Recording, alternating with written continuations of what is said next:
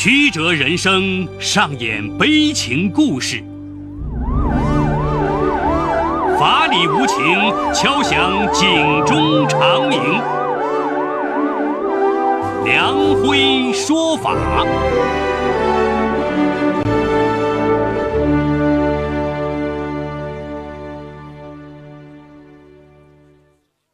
梁辉说法由上海故事广播与现代家庭杂志社联合播出。好故事，好声音。听众朋友，大家好，我是梁辉，欢迎收听梁辉说法。二零零七年的一天，对于李欣和贾梅夫妇来说，是一个谎言被识破、美梦化为泡影的日子，更是让李欣与女儿李丽反目成仇的日子。虽然李欣突发疾病住进了医院，但病榻上的李欣既没有得到女儿的丝毫同情与照顾，也没有得到昔日好友的问候。此时，等待李欣的却是公安机关的拘留决定通知。举报人竟然是自己的亲生女儿李丽。人们不禁要问：是什么让女儿不顾父女亲情？不顾父亲李兴卧病在床，而毅然向公安机关报案，将亲生父亲与继母推向法庭的被告席呢？今天我要给大家讲这么个故事，叫“借老佛爷之名骗钱”。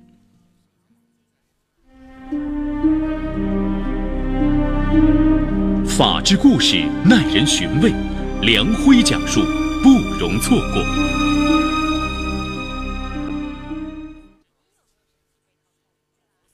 现年五十四岁的李欣是北京市某工厂退休工人，在亲朋眼中，李欣是一个老实憨厚、乐于助人的人。婚后的李欣与媳妇儿生育了一个可爱的女儿，取名李丽。虽然只是一个普通工人家庭，但是一家人其乐融融，日子过得有滋有味。可好景不长。突然有一天，李兴一家的生活顿时被打乱了。曾与自己风雨同舟、患难与共的妻子，突然撒手人寰，扔下了尚未结婚的女儿李丽。从此以后，父女俩相依为命。因担心妻子的离世给女儿造成伤害，李兴在生活上细心呵护女儿，竭尽全力想给女儿创造一个良好的成长环境。李兴也因此一直未娶。日子一天一天过得很快，转眼间，李丽已经出落成了一个大姑娘了，也到了谈婚论嫁的时候了。经朋友介绍，李丽嫁给了与自己年龄相仿的男青年石明。女儿的出嫁让李兴感到欣慰的同时，也感受到了一丝凄凉。偌大的房子就只剩下自己一个人，未免有些孤寂。看到女儿婚后生活幸福，小两口和和睦睦，李兴感觉自己的使命终于完成，也对得起死去的妻子。此时的李欣在心中盘算，自己的晚年也应该有个伴儿。于是，他将自己深藏内心多年的想法告诉了女儿和亲朋。看到现在李欣的生活状态，大家也就同意了。后经人介绍，李欣与邻村的贾梅结婚，婚后生育一女，取名李爽。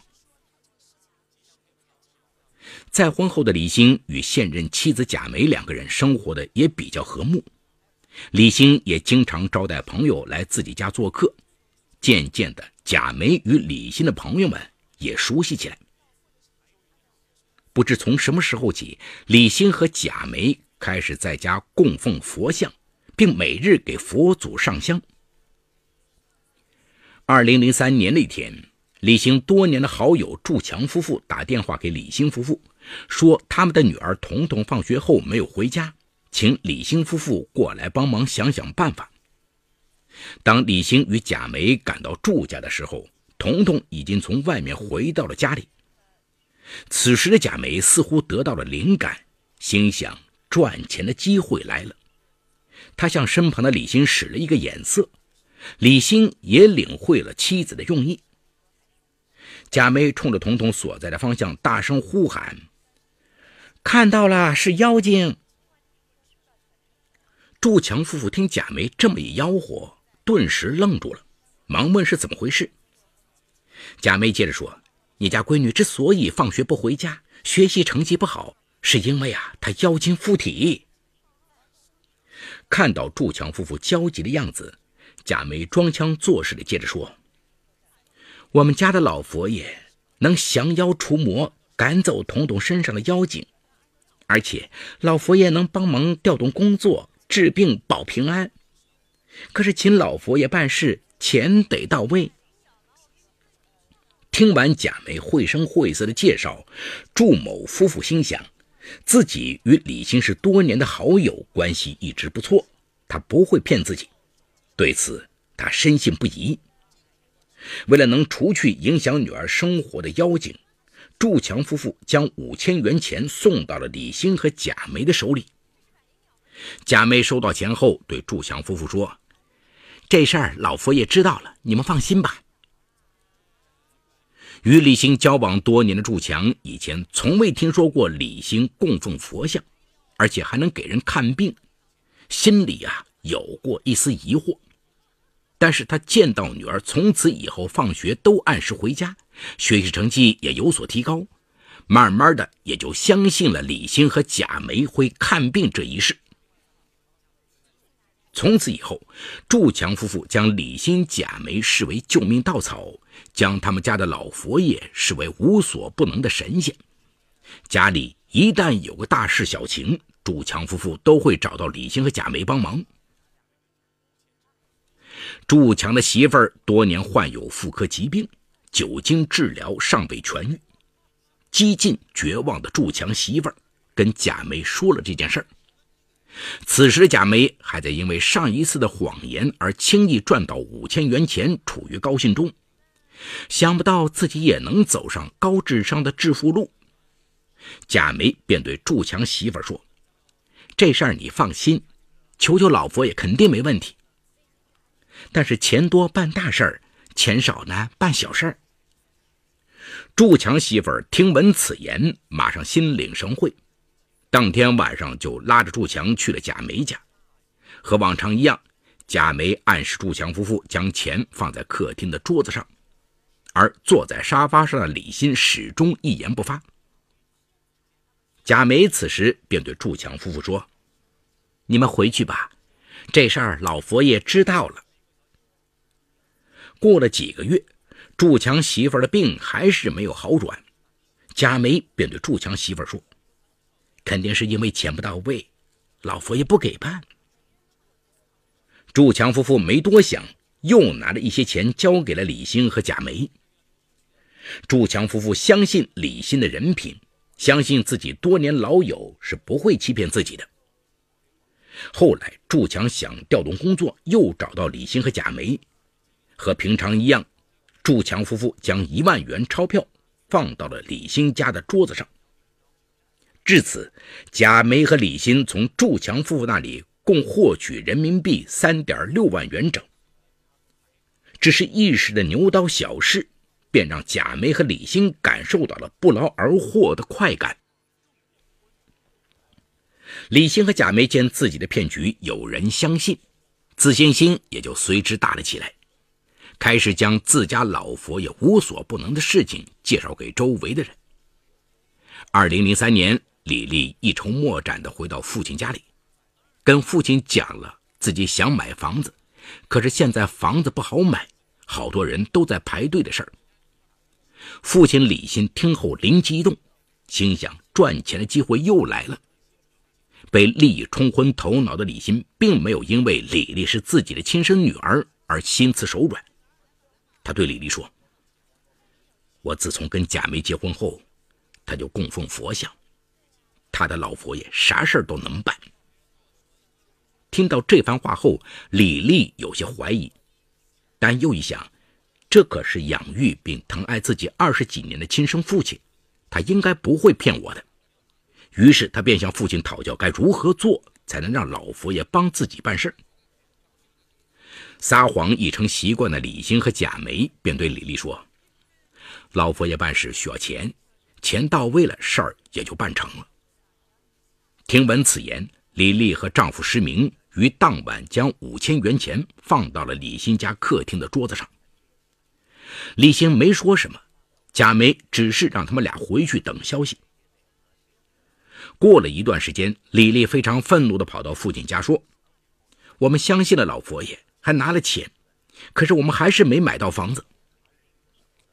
贾梅和李欣见状，故作镇定地说：“啊，你的事儿没办成，怨不了别人，都是因为你的钱不到位，心不成，老佛爷啊不肯帮忙。”李丽心想，可能是自己心不成，所以老佛爷不肯帮忙，就没再多问。又过了一段日子。李丽多年的妇科病又发作了，饱受病痛折磨的李丽又找到了父亲。面对女儿痛苦焦急的样子，李欣并没有停止自己罪恶的行径，而是再次将黑手伸向女儿。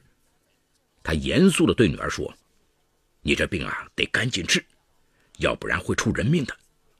这事儿也就老佛爷能帮忙了。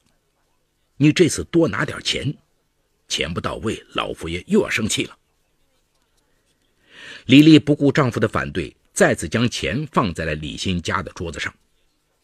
而此时又适逢李丽公公病重，李丽婆婆王珍听说亲家老佛爷会看病，便通过李丽的介绍来到了李欣家。李欣和贾梅见到又有一块肥肉从天而降，内心的喜悦溢于言表。便将自家老佛爷的神奇功能向王珍娓娓道来。王珍心想，自己的儿媳妇儿也找亲家公看过，他应该不会欺骗自己。于是，同样先后为李欣和贾梅送去了办事的钱九千多元。可是，上天并没有因为他们的虔诚而眷顾他们中的任何一个人。李丽的妇科病依旧没有好转。她的公公也于几个月后与世长辞了。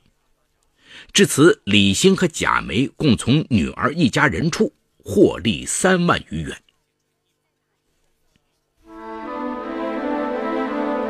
这里有情与法的冲突，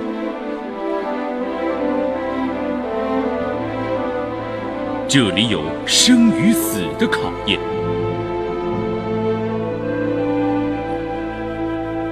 这里有爱与恨的交织，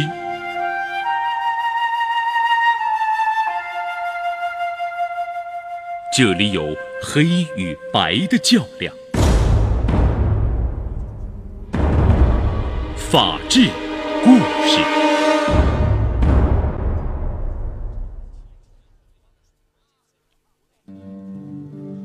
二零零七年的一天，对于李欣和贾梅夫妇来说。是一个谎言被识破、美梦化为泡影的日子，更是让李欣与女儿李丽反目成仇的日子。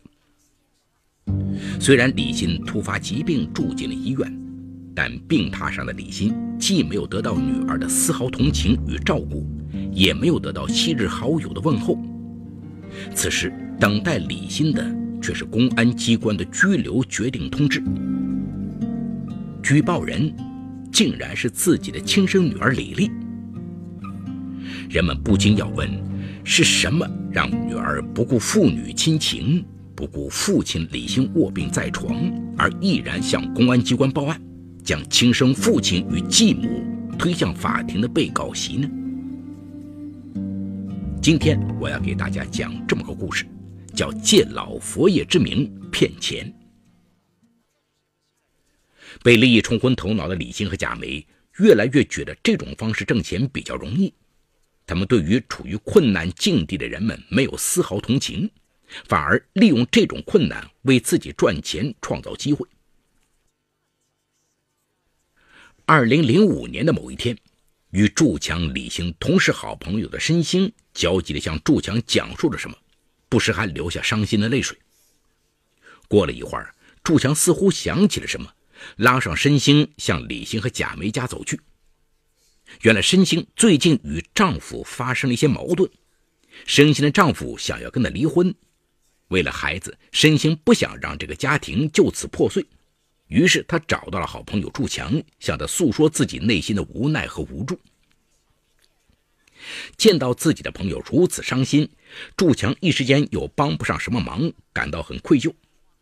就是身心的一句：“真希望老天爷保佑，别让我俩离婚。”的话刺激了祝强的神经，他突然想起了他俩共同的好朋友李欣，于是祝强将李欣家老佛爷的奇特功能告诉了申星。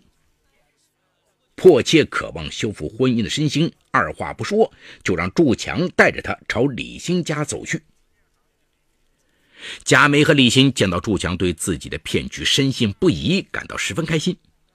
贾梅煞有介事地对申星说：“老佛爷能帮你挽回婚姻，但是你得拿钱，钱到位，神仙就能帮忙。”过了几天，申星将六千元钱放到了贾梅和李欣家的桌子上。可是不到一个月的时间，申星的丈夫还是和她离了婚。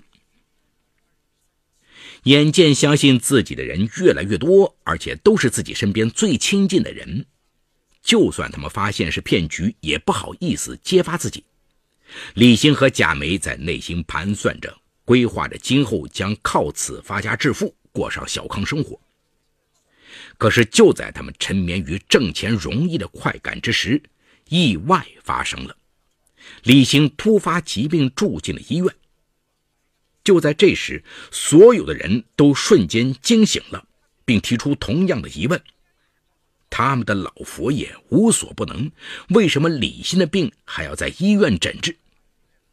最终，所有受骗的人都得出一个结论，那就是所谓的老佛爷只不过是李欣和贾梅编造的谎言，是他们骗钱的工具。原来我们都被骗了呀！现在仔细想想，他们之前求老佛爷办的事情，没有一件办成的。此时此刻，祝强夫妇不敢相信自己交往多年的老友会这样对待自己。李丽更是心如刀割，昔日对自己疼爱有加的父亲，竟然是一个大骗子。想到这里，李丽的泪水就止不住的流。最终，他决定和其他被害人一起将李欣和贾梅的罪行向公安机关揭发，让他们为自己的罪恶行径付出代价。脸色苍白躺在病榻上的李欣以及照顾他的贾梅，最终被带到公安机关。至此，他们假借老佛爷之名发财致富的美梦化成了泡影，等待他们的将是法律的严惩。好，故事说到这儿就告一段落。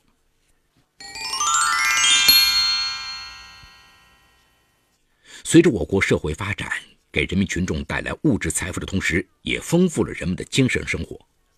但有犯罪分子却利用人们的无知愚昧实施诈骗活动。此类案件通常是跨地区进行行骗，偶发性、随意性大，选择对象多为农村中老年人，特别是妇女。此类人群教育水平普遍偏低，社会阅历有限，警惕性不高，加上封建迷信心理重，犯罪分子会刻意接近被害人，利用被害人渴求太平、消除疾病等心理，又通过恐吓蒙骗，使被害人极度恐惧，且要求被害人不能告诉他人，诱使被害人交付财物消灾。犯罪分子作案手段简单，但隐蔽性强。只要找准目标，就能轻易得手，成功率较高。团伙作案时分工明确，各自扮演不同的角色，犯罪步骤也是环环相扣，一步步将被害人引向深渊。在此啊，我们也奉劝广大听众朋友：第一呢，不要轻易将家庭情况告诉外人，特别是透露家中的变故、家人患病等情况，使犯罪分子有可乘之机。第二呢？要提高科学意识，要多了解科学，相信科学。生病了要去医院检查、诊断和治疗。家中发生变故，要寻找客观原因。遇到困难向政府求助，而不是信任神灵、巫医等封建迷信。遇事时不能心存侥幸，企图通过神的庇佑不劳而获，最后反而得不偿失。第三呢，要提高警惕，对身边熟人或陌生人借封建迷信索要钱款要留心眼儿，多和家庭成员以及文化水平高的人商量，识破对方的破绽。第四呢，一旦受骗上当，要及时向警方求助，切勿碍于面子而忍气吞声，从而丧失抓捕犯罪分子及追回钱款的有利时机。我国刑法第二百六十六条规定，以非法占有为目的，采用虚构事实、隐瞒真相的方法，从被害人处骗取财物，即构成诈骗罪。数额较大的，处三年以下有期徒刑、拘役或者管制，并处或者单处罚金；数额巨大或者有其他严重情节的，处三年以上十年以下有期徒刑，并处罚金；数额特别巨大或者有其他特别严重情节的，处十年以上有期徒刑或者无期徒刑，并处罚金或者没收财产。在此呢，奉劝犯罪分子及时收手，并向警方投案，争取宽大处理，否则等待你的将是法律的严惩。最后，也请大家多多收听法制广播，提高法律意识。